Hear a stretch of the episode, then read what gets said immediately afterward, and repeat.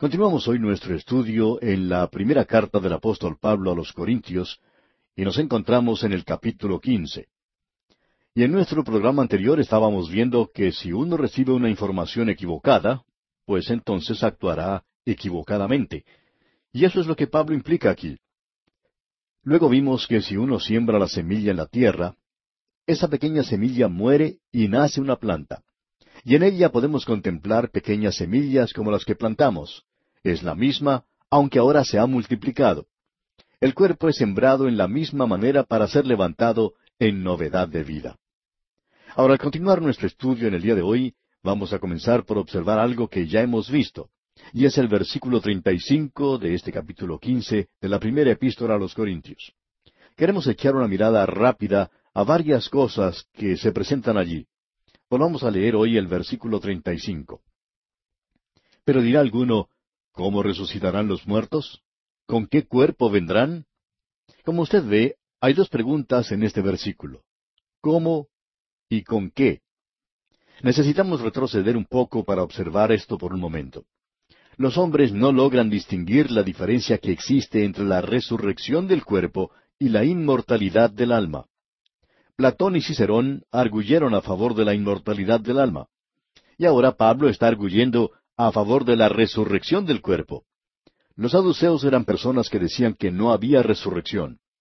Un día el Señor Jesucristo les dijo allá en el Evangelio según San Mateo, capítulo 22, versículo 32, Yo soy el Dios de Abraham, y el Dios de Isaac, y el Dios de Jacob. Dios no es Dios de muertos, sino de vivos. Pablo responde a aquellos que niegan la resurrección del cuerpo. Les responde, como hemos visto, con la resurrección de Cristo cuyo cuerpo fue resucitado. ¿Cómo puede un cuerpo que muere y el que resucita ser lo mismo? Pablo dice que la naturaleza demuestra que no son idénticos, son lo mismo, pero no son idénticos. ¿Con qué cuerpo son resucitados los muertos? Bueno, los cuerpos cambian sus elementos cada ocho años. Se nos dice que nuestros cuerpos cambian sus elementos. Eso responde a la primera pregunta que presentamos de cómo resucitarán los muertos. Es lo mismo que el grano de trigo que se pone en la tierra para que crezca una planta. Ahora vemos que en el versículo 36, Pablo les habla de una manera dura, diciendo que en realidad esa era una pregunta tonta, porque si uno lo pensara bien, podría observar que hay una continuidad en estas semillas. No es algo imposible, sino un misterio, que de la misma semilla salga una planta. Y luego él hace la siguiente pregunta. ¿Qué es la muerte? La muerte no lo es del espíritu o de la personalidad. El verdadero yo va a estar con el Señor si usted es un hijo de Dios pero el cuerpo se desintegra. La muerte quiere decir la separación del cuerpo de la persona del individuo. El cuerpo se echa a perder, se destruye, se corrompe, el polvo vuelve otra vez al polvo, las cenizas a las cenizas. Ese es el cuerpo. Y ahora Pablo responde a la segunda pregunta. ¿Con qué cuerpo vendrán? Leamos los versículos 36 y 37 de este capítulo 15 de la primera epístola a los Corintios. Necio, lo que tú siembras no se vivifica si no muere antes. Y lo que siembras no es el cuerpo que ha de salir, sino el grano desnudo, ya sea de trigo o de otro grano. La ilustración que Pablo está usando es de la semilla. Cristo es las primicias, luego llegaremos nosotros. Nosotros estamos esperando el arrebatamiento de la iglesia cuando Él saca a la iglesia de este mundo. Si para esa época nosotros estamos ya muertos, entonces resucitaremos.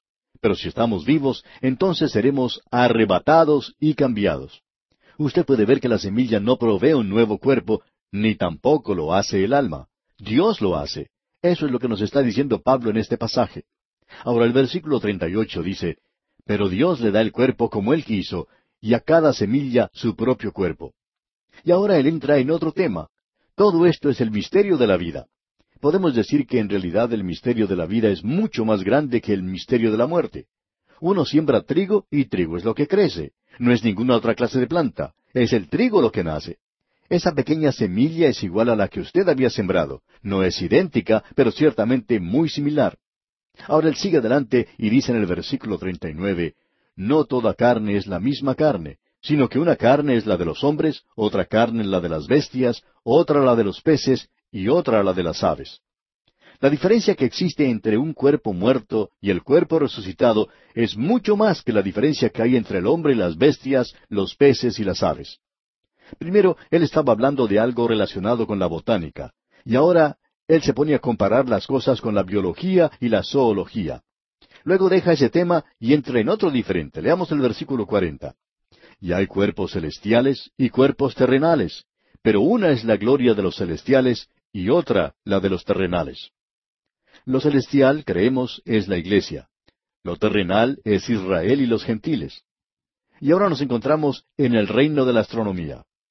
Luego él dice en el versículo 41, una es la gloria del sol, otra la gloria de la luna, y otra la gloria de las estrellas, pues una estrella es diferente de otra en gloria. El material del sol no es el mismo que el de la luna, ni tampoco es el mismo del de las estrellas. Y aún entre las estrellas hay diferencias. Existe el sistema solar y también el sistema estelar y planetario. Luego Pablo continúa en el versículo 42 y dice, Así también es la resurrección de los muertos. Se siembra en corrupción, resucitará en incorrupción. Él dice claramente que Adán no hubiera muerto, pero que él siempre estaría sujeto a la muerte. Pero ahora nosotros recibimos un cuerpo que es incorruptible. En el versículo 43 él dice, Se siembra en deshonra, resucitará en gloria. Se siembra en debilidad, resucitará en poder. El nuevo cuerpo tiene cosas maravillosas, tiene gloria, color, belleza y poder. Luego Pablo dice en el versículo 44, Se siembra cuerpo animal, resucitará cuerpo espiritual. Hay cuerpo animal y hay cuerpo espiritual. Hace muchos años, en los días del viejo modernismo y del fundamentalismo, un modernismo que nunca fue muy moderno ni lo es en el presente, cierta persona de tendencia liberal leyó una declaración en una reunión de teólogos que en aquel tiempo eran modernos y fundamentales.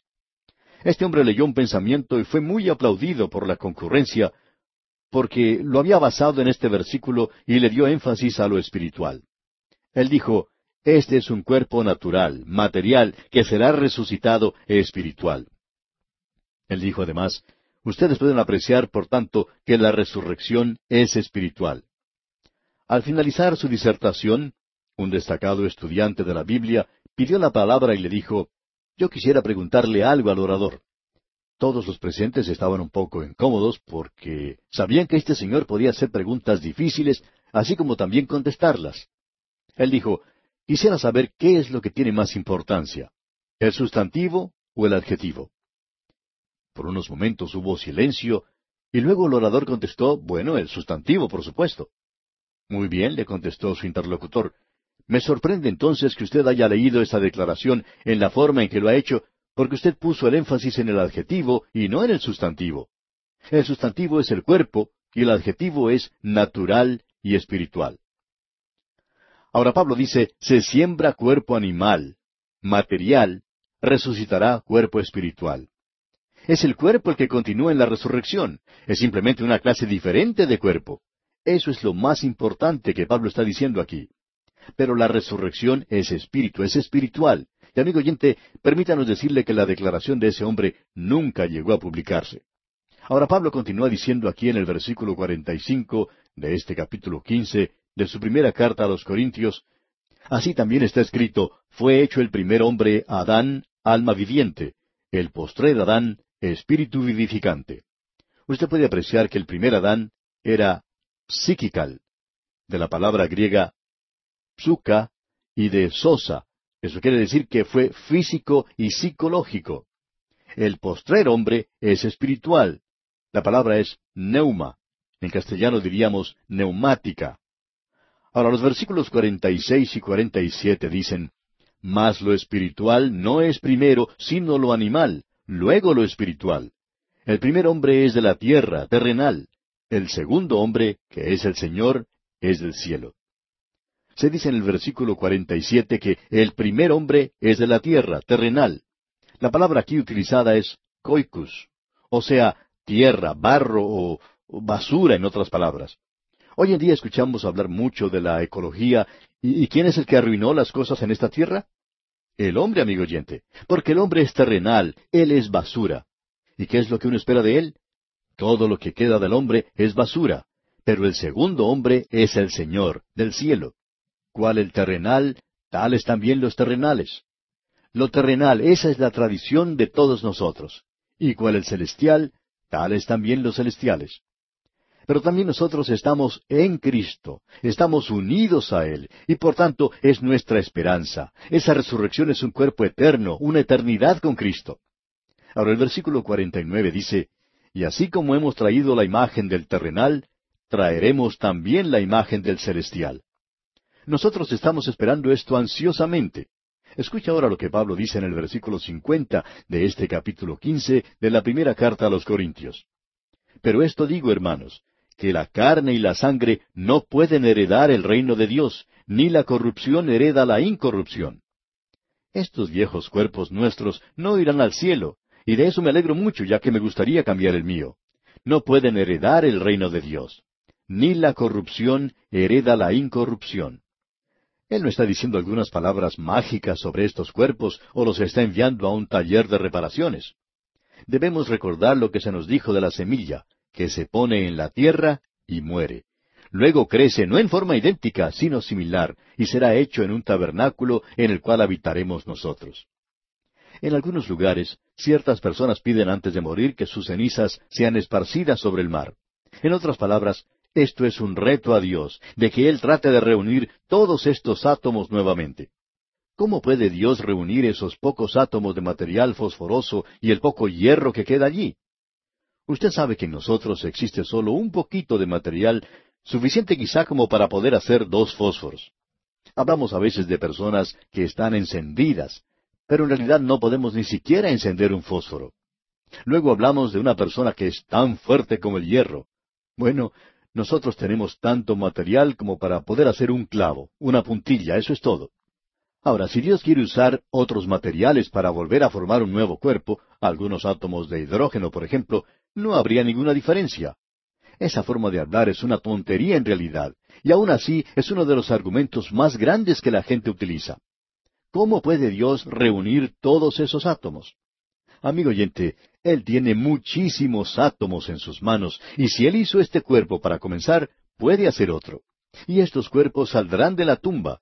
Pero supongamos que ellos fueron quemados y sus cenizas esparcidas en el mar. Ellos también saldrán del mar. Dios puede hacer eso y reunirlos otra vez. Después de todo, Él es Dios, ¿verdad? Notemos otra vez lo que dice Pablo en el versículo cincuenta.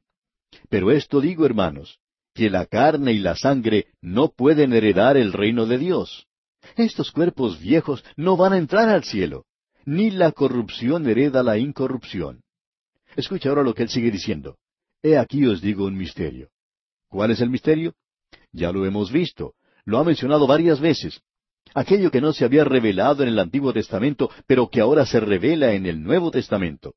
Lo que usted no puede aprender ni por el ojo ni por el oído. Como se nos dice, cosas que ojo no vio, ni oído oyó, ni han subido en corazón de hombre. Esto no es algo que el hombre podía haber pensado. He aquí os digo un misterio. No todos dormiremos. No todos nosotros vamos a pasar por las puertas de la muerte, amigo oyente. Y dice Pablo, pero todos seremos transformados. Ahora, muramos o no, vamos a ser cambiados, vamos a ser transformados. Hay mucha gente que dice que solo si estoy vivo cuando Cristo venga para poder ir a estar en su presencia. Usted, amigo oyente, amiga que nos escucha, va a ser cambiado, va a ser cambiada. Yo seré cambiado, transformado. Si Él viniera en este momento, todos seremos transformados, cambiados, en un momento. Eso expresa la parte más pequeña del tiempo. La palabra de donde viene es atomao. De allí nosotros hemos formado la palabra átomo. Los científicos se equivocaron en forma cuando llamaron a esa partícula átomo, porque ellos pensaban que habían encontrado la partícula más pequeña de la materia. Y ahora los mismos científicos pueden dividir el átomo en muchas partes, por tanto es otra cosa. Creemos que la palabra griega stoikeus que quiere decir algo ordenado, básico para edificar, sería mejor. Simón Pedro la usa en su segunda carta en el tercer capítulo, y él no era ni siquiera un científico, solo un pescador. El Espíritu de Dios sabía algo sobre la ciencia. Dice Pablo, no todos dormiremos, pero todos seremos transformados en un momento, en un abrir y cerrar de ojos. Entendemos que los psicólogos han medido de alguna manera el parpadeo de un ojo. A uno de ellos se le preguntó en cierta ocasión, ¿qué era el parpadeo de un ojo? ¿Es cuando el párpado baja o cuando sube? ¿O es el subir y el bajar juntos? Nos inclinamos a pensar que es la acción conjunta. Creemos que los científicos lo han podido medir en menos de un segundo, y ese momento puede ser llamado atomao. Ahora, tomao quiere decir cortar. Atomao quiere decir algo que uno no puede cortar, no puede separar. Ellos han separado el átomo. Así es que en ese momento, en ese período de tiempo, uno no podría decir, aquí viene o aquí está, Él está aquí. Dice el apóstol, en un momento, en un abrir y cerrar de ojos, a la final trompeta. ¿Qué es eso? Es la última llamada. La trompeta es su voz. Juan dice en el primer capítulo de Apocalipsis, oí detrás de mí una gran voz como de trompeta. ¿Quién era? Era el Señor Jesucristo. Este es su último llamado a la humanidad. Vamos, dice él, porque la trompeta sonará. Él da su última llamada, él llamará a los muertos. Él dijo, Lázaro, ven fuera. Y él dirá su nombre y le llamará, ven fuera. Veamos ahora los versículos 52 y 53 de este capítulo 15 de la primera epístola a los Corintios. En un momento, en un abrir y cerrar de ojos, a la final trompeta, porque se tocará la trompeta, y los muertos serán resucitados incorruptibles, y nosotros seremos transformados. Porque es necesario que esto corruptible se vista de incorrupción, y esto mortal se vista de inmortalidad. Usted no puede ir al cielo, amigo oyente, tal como está. No puede ir al cielo con el viejo cuerpo que tiene. Usted no podrá ver lo que allí existe, ni tampoco podría escuchar la música. Se nos dice que no podemos ver todo lo que se podría ver, ni oír todo lo que se podría oír. Nuestros cuerpos son bastante limitados. Somos, en lo que concierne al cielo, bastante sordos y mudos. Si nosotros fuésemos tal cual estamos, no podríamos disfrutar del lugar.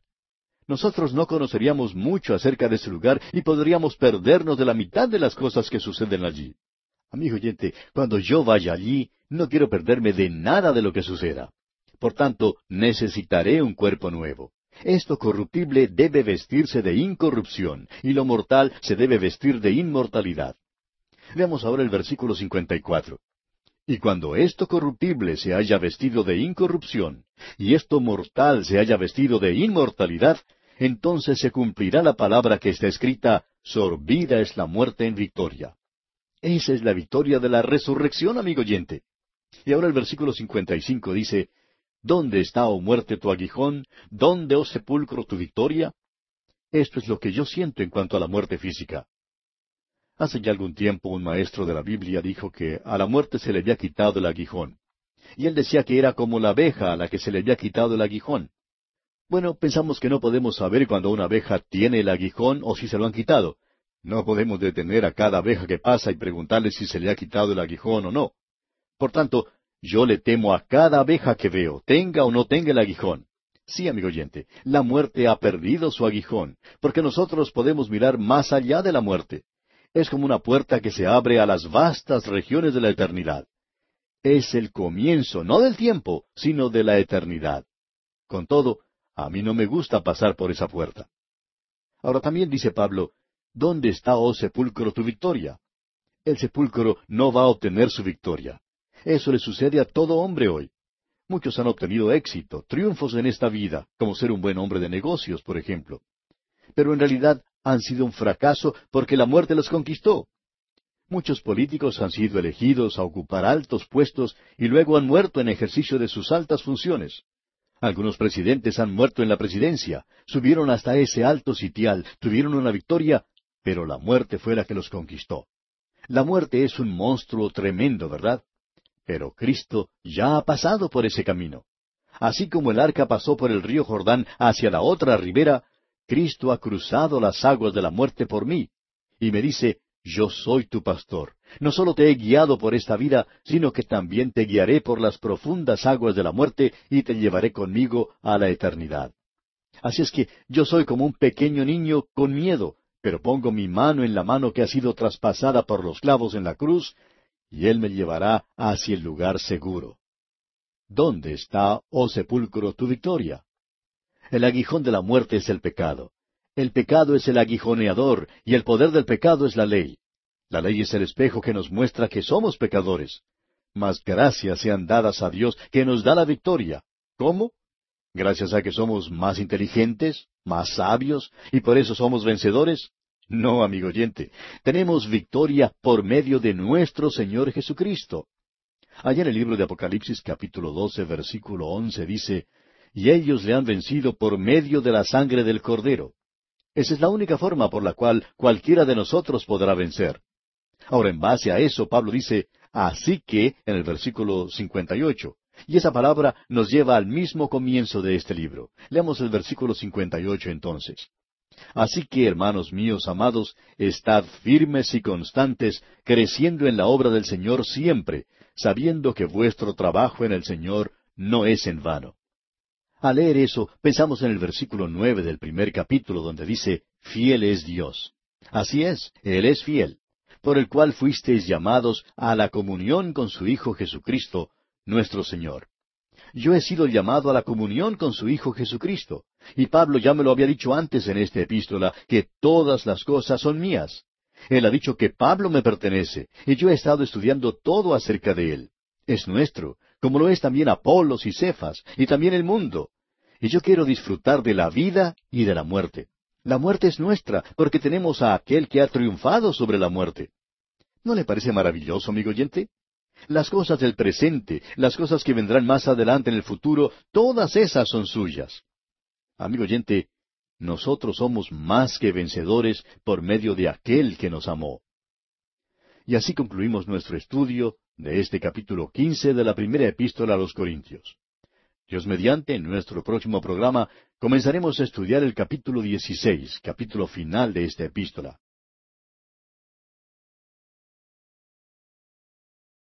Llegamos hoy a nuestro último estudio en esta primera epístola a los Corintios, y vamos a analizar el capítulo final, el capítulo 16. No es en realidad un capítulo muy largo. Nos pasamos tres días estudiando el capítulo 15, el capítulo anterior, y allí el tema estaba relacionado con la resurrección, en particular con la resurrección del Señor Jesucristo. Ahora, al llegar a este capítulo 16, sufrimos lo que podíamos llamar una disminución en el interés, pero quizá esto no resulte así. En el primer versículo del capítulo 16 se nos dice, En cuanto a la ofrenda para los santos, haced vosotros también de la manera que ordené en las iglesias de Galacia. Así es como comenzaba Pablo. No es cosa nuestra, sino que él lo escribió así. En este capítulo tenemos varias cosas diferentes mencionadas por el apóstol. En realidad es una colección de temas que él menciona. No solamente se refiere a la colecta de dinero, a la ofrenda para los santos de Jerusalén, sino que Pablo menciona otras cosas en este capítulo. Temas relacionados con las oportunidades y con la oposición. Habla que debemos estar atentos y velar, y también sobre la oración. También toca el tema de la conducta de los creyentes en la iglesia, y luego sobre la prueba de la doctrina, así como también lo que es eclesiástico. Aquí se nos presenta, pues, una vista de la iglesia completa. Si usted quiere ver esto un poquito más organizado y dividido en secciones, podemos decir que los primeros cuatro versículos conciernen a la ofrenda. Los versículos cinco al nueve tocan algo personal, donde hallamos a Pablo en una condición que podemos llamar gloriosamente indecisa, ya que él no está muy seguro sobre la dirección que debe tomar. Esto es algo muy grato para nosotros porque es muy difícil tratar de decir algo sobre el futuro. Hay personas, especialmente los que están en el servicio cristiano, que dicen que ya saben lo que tienen que hacer en los próximos cinco años. Y eso nos preocupa, amigo oyente, porque yo nunca he podido hacer las cosas de esa manera. Y hasta nos molesta especialmente pensar que estas personas quizá tengan una línea de contacto privada con el Señor, y bueno, tal vez nosotros no sabemos nada en cuanto a eso. Luego yo leo esto que Pablo está diciendo aquí, y es una gran ayuda para mí. Pensando juntamente con Pablo sobre esto, no puedo menos que preguntarme sobre estas personas que dicen saber todo lo que tienen que hacer de aquí a cinco años. Porque Pablo aquí no lo sabía. Luego vemos la última parte del capítulo, los versículos diez al veinticuatro, donde él habla de diferentes personas. Estas eran personas que andaban por las calles de Corinto, que era una de las ciudades más corruptas, una de las ciudades más sensuales, una ciudad que se había entregado completamente a la inmoralidad. La nueva moralidad de la que se habla hoy era algo ya antiguo en Corinto. Ellos sabían mucho más de esto que lo que sabe nuestra generación. Pero aquí tenemos a personas que andaban por las calles de Corinto y que conocían al Señor Jesucristo en forma personal y vivían por Él. Ellas podían guardarse sin mancha ante el mundo que los rodeaba. Volvamos ahora a este capítulo 16. Esperamos, amigo oyente, que usted ya se haya recuperado de la impresión que le causó esta primera declaración que hace Pablo en cuanto a la ofrenda. Usted quizá pensaría que después de que Pablo hablara de la resurrección, de la doctrina más gloriosa de la fe cristiana, que sería bueno que él se quedara en temas tan maravillosos y celestiales. Pero de pronto, él nos hace descender a los lugares más bajos, por así decirlo. Él dice, en cuanto a la ofrenda para los santos. Ahora hay algunas personas piadosas que dicen que uno no debería hablar de temas como la ofrenda. Esas son cosas materiales que no se deberían mencionar. Generalmente esas personas no quieren que uno hable de ese tema porque les avergüenza un poco. Ahora Pablo dice, en cuanto a la ofrenda para los santos, o sea, para los santos de Jerusalén, haced vosotros también de la manera que ordené en las iglesias de Galacia. El método de Pablo era este. Hay personas que preguntan cómo debe dar el creyente. Esperamos que usted tenga su Biblia abierta y que pueda seguir la lectura porque vamos a leer el siguiente versículo, pero no como está escrito. Dice, en el día del sábado, cada uno de vosotros dé diezmos y ofrendas, para que cuando yo llegue no se recoja entonces ofrendas. Puede ser que cuando yo llegue tengamos que recoger una ofrenda especial. Ahora alguien quizá diga, bueno, pero usted no ha leído como está escrito. No, amigo oyente, no lo he leído como está escrito, pero así es como se practica en el día de hoy. Leámoslo ahora de la manera en que Pablo lo escribió. Versículo dos del capítulo dieciséis de la primera epístola a los Corintios cada primer día de la semana. Y yo quiero que usted se dé cuenta de algo, y esto es importante, amigo oyente. Cada primer día de la semana. Ahora, si usted no se va a reunir el primer día de la semana a adorar a Dios, entonces usted debería ir ese día a presentar su ofrenda, que es parte de la adoración. Ahora esto es ridículo, por supuesto, porque Pablo está diciendo aquí cada primer día de la semana, no en el día del sábado, esto es para la iglesia. Es el primer día de la semana cuando la iglesia se reúne para recordar al Señor Jesucristo en su muerte y su resurrección. Él resucitó en el primer día de la semana. Ahora Pablo dice, cada uno de vosotros ponga aparte algo según haya prosperado. Aquí no se dice nada sobre diezmos y ofrendas, sino que uno tiene que separar según Dios lo que haya prosperado. ¿Cuánto ha prosperado usted, amigo oyente? Bueno, Pablo dice, yo quiero que hagan esto, para que cuando yo llegue no se recoja entonces ofrendas. No quisiéramos que nuestras reuniones se vean interrumpidas con diferentes métodos para recoger las ofrendas. Pablo está diciendo que a él no le gusta eso y que no lo quiere ver. Y sin embargo, amigo oyente, esa es la forma en que se llevan a cabo muchas reuniones especiales en nuestros días, en especial las que están dedicadas a la evangelización. Cuando uno está predicando, tiene que dar tanta atención al asunto de las ofrendas como al trato con los nuevos creyentes. Parecería que se le dedica demasiada atención. Eso es lo que Pablo está enseñando, cómo se debería hacer, y por lo general es todo lo contrario a lo que se hace en el día de hoy.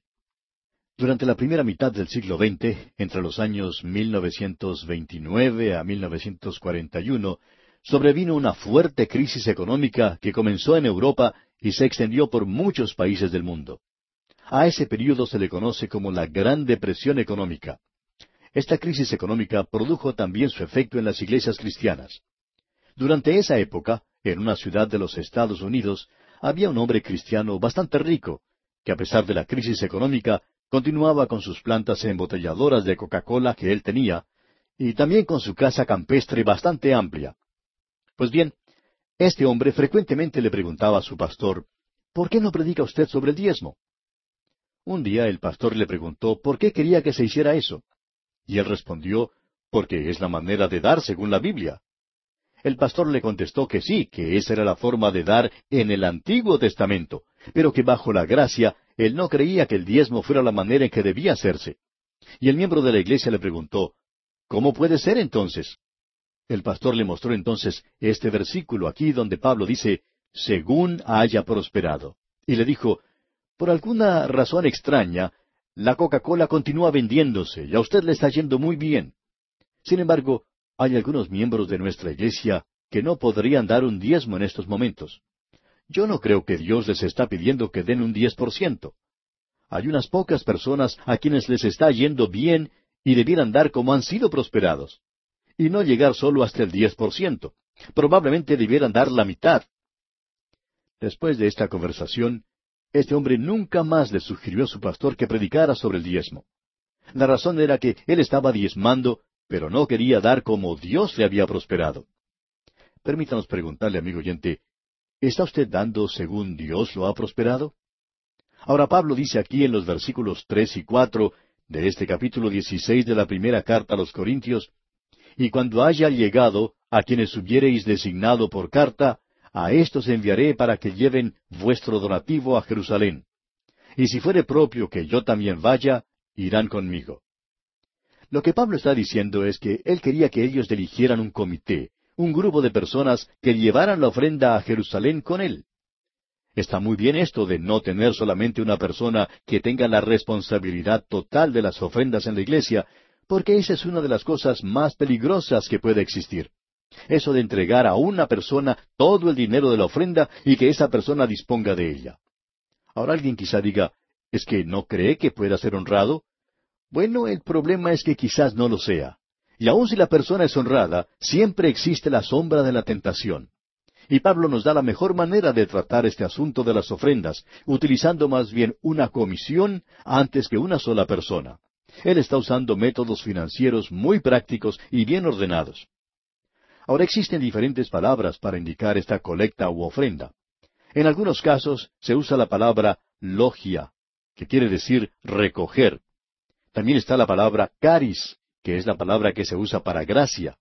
En su carta a los Romanos, capítulo quince, versículo veintiséis, Pablo la llama una contribución, y la palabra usada allí es koinonía, que es una comunión. En su segunda carta a los Corintios, capítulo nueve, versículo cinco, la llama eulogía, que quiere decir bendición. Y allí el texto usa la palabra generosidad. En el mismo capítulo nueve de esa segunda carta a los Corintios, versículo doce, la llama diaconía, que significa administración o ministerio.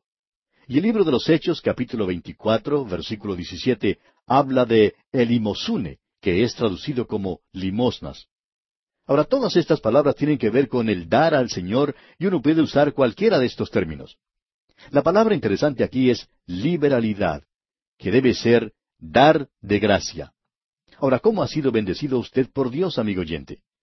¿Puede ser considerada como liberalidad la forma en que usted da? Creemos que en nuestra época, cuando Dios ha prosperado a un hombre, él no solamente debería dar una décima parte, o sea, el diezmo, sino mucho más. No queremos volver a ponerlo bajo la ley, pero si usted va a utilizar el método o la forma del Antiguo Testamento, entonces tendrá que notar que no era simplemente una décima parte. Si usted observa detenidamente lo que dice el libro de Levítico, que trata este tema, es obvio que allí se trata de tres partes, tres décimas partes, o sea, alrededor de un treinta por ciento. Al principio la nación de Israel era una teocracia, y los diezmos que los israelitas debían dar eran para sostener tanto al gobierno como el templo. Dios requería eso. Todo esto ascendía alrededor de un treinta por ciento de todos sus ingresos, como ya hemos dicho. Esto nos da una indicación de lo que el israelita daba en el Antiguo Testamento bajo la economía de la ley. Ahora, ¿qué piensa usted que sería la liberalidad bajo la gracia? Todo esto es muy importante y por eso hemos dedicado algunos minutos para considerarlo en detalle. Notemos ahora lo que Pablo dice en los versículos cinco y seis.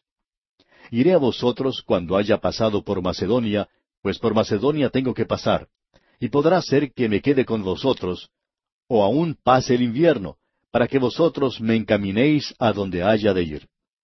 Esto sí que nos gusta, amigo oyente. Y hermano Pablo, ¿a dónde va usted? Y su respuesta es, que vosotros me encaminéis a donde haya de ir. O sea, simplemente no sé. No sé a dónde iré. ¿Quiere decirme, Pablo, que un gran apóstol como usted no ha recibido del Señor un mapa indicándole dónde tiene que ir en todo momento? Bueno, él dice que no. Él no lo tiene, y el Señor lo guía paso a paso. Amigo oyente, lo que encontramos en este pasaje es algo glorioso. Como podemos apreciar, Pablo está gloriosamente indeciso. Él no está seguro de lo que tiene que hacer. Y notemos ahora el versículo siete porque no quiero veros ahora de paso, pues espero estar con vosotros algún tiempo, si el Señor lo permite. Bien, hermano Pablo, ¿a dónde va? No sé. Mis planes en este momento me indican que voy para Corinto y voy a verlos a ustedes corintios. Ese es mi plan, pero será solo si el Señor lo permite. Alguien quizá pregunte, ¿es que no debemos tener planes? Por supuesto que sí. Tenemos que hacer planes, pero lo importante es que tenemos que hacerlos según la voluntad de Dios. Tenemos que estar dispuestos a cambiarlos. Cuando salía, Pablo estaba dispuesto a hacer las cosas de esa manera. Él se adaptaba fácilmente a cualquier cambio de itinerario cuando realizaba sus viajes misioneros. Ya hemos visto en el libro de los Hechos cómo el Señor prácticamente le cambió la ruta en su segundo viaje misionero. Usted recuerda que él estaba viajando en dirección a Asia, pero el Espíritu de Dios le dio a Europa. Él no sabía que iba para Europa, ni siquiera tenía visa para ese lugar. Si él estuviera viajando en el día de hoy, pues no hubiera podido entrar en ningún país de Europa por falta de visa. Pero en aquel día no necesitaba visa. Él iba donde el Espíritu Santo le guiaba. Ahora en el versículo ocho dice el apóstol, pero estaré en Éfeso hasta Pentecostés. Ese es mi plan, y la razón es la siguiente, leamos el versículo nueve. Porque se me ha abierto puerta grande y eficaz, y muchos son los adversarios.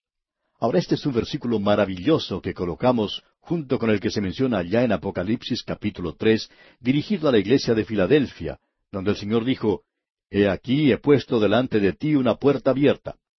Para nosotros es la radio, este es nuestro ministerio, es una puerta abierta, grande y eficaz. También lo que sigue en este versículo nueve de este capítulo dieciséis de la primera epístola a los Corintios es significativo y verdadero. Dice, hay muchos adversarios. Son demasiados los enemigos en el día de hoy que le hacen frente a cualquier persona que quiera presentar la palabra de Dios. Sabemos que algunos hasta lo tratan de crucificar a uno. Trataron de hacer eso con Pablo. Y tratan de hacerlo con cualquier persona que ha predicado la palabra de Dios. Hay una gran puerta abierta y el Señor no permitirá que nadie la cierre. Por eso le agradecemos. Pablo está allí gloriosamente feliz, regocijándose en la voluntad de Dios, y si el Señor quiere que Él se dirija a Corinto, Él irá. Y llegamos ahora a la sección donde se hace notar a varias personas. Mencionaremos los nombres rápidamente al estudiar los pasajes donde son citados. En los versículos diez y once se menciona y si llega Timoteo, mirad que esté con vosotros con tranquilidad, porque él hace la obra del Señor así como yo. Por tanto, nadie le tenga en poco, sino encaminadle en paz, para que venga a mí, porque le espero con los hermanos. ¿Por qué le podrían tener en poco? Bueno, Pablo le había dicho a Timoteo que no se avergonzara de su juventud, y él está diciendo a la iglesia de Corinto que él es un joven, que es un predicador de la palabra de Dios. Ahora en el versículo doce dice, acerca del hermano Apolos. Y hemos dicho que Pablo amaba a Apolos y la iglesia lo tenía en oposición, pero ellos estaban sirviendo al Señor juntos. Pablo dice, mucho le rogué que fuese a vosotros con los hermanos. Pablo dice, yo quería que él fuera a Corinto, mas de ninguna manera tuvo voluntad de ir por ahora, pero irá cuando tenga oportunidad.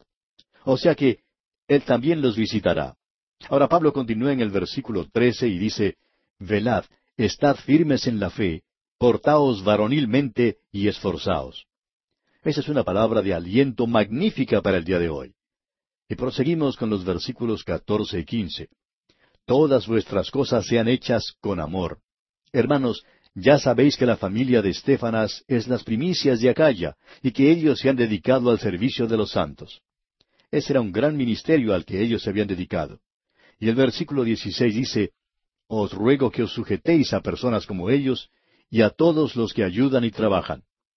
Uno debe someterse aún a aquellos que le quieren servir. Y el versículo 17 dice, Me regocijo con la venida de Estefanas, de Fortunato y de Acaico, pues ellos han suplido vuestra ausencia. Aparentemente estas personas, o sea, Estefanas, Fortunato y Acaico, habían llevado una carta de la iglesia de Corinto a Pablo, y Pablo les está diciendo a ellos en Corinto que eso realmente había suplido por toda la iglesia, ya que habían sido personas tan maravillosas. Esos eran creyentes. Ahora el versículo 18 nos dice, porque confortaron mi espíritu y el vuestro. Reconoced, pues, a tales personas. Quería que ellos les dieran palabras de agradecimiento cuando regresaran. Y proseguimos con el versículo 19. Las iglesias de Asia os saludan. Aquila y Priscila, con la iglesia que está en su casa, os saludan mucho en el Señor.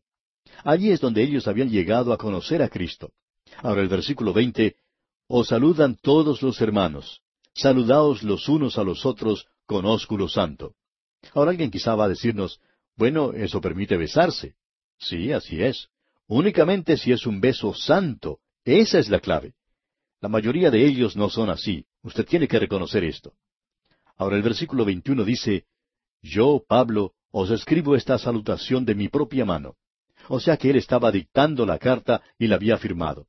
Ahora escuche lo que Pablo dice en el versículo 22. El que no amare al Señor Jesucristo, sea anatema. El Señor viene. El Señor Jesucristo le había dicho a Simón Pedro, ¿Me amas? Él no le preguntó siquiera si él lo negaría otra vez. Él le preguntó, ¿Me amas? Y amigo oyente, esa es la verdadera prueba en estos días. ¿Ama usted al Señor Jesucristo? Y luego Pablo finaliza esta primera carta a los Corintios diciendo en los dos versículos finales, versículos 23 y 24 de este capítulo 16, La gracia del Señor Jesucristo esté con vosotros. Mi amor en Cristo Jesús esté con todos vosotros. Amén.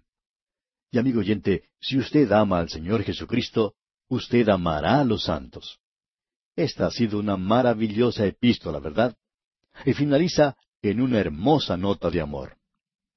Y así, amigo oyente, concluimos nuestro estudio de esta primera epístola del apóstol San Pablo a los Corintios.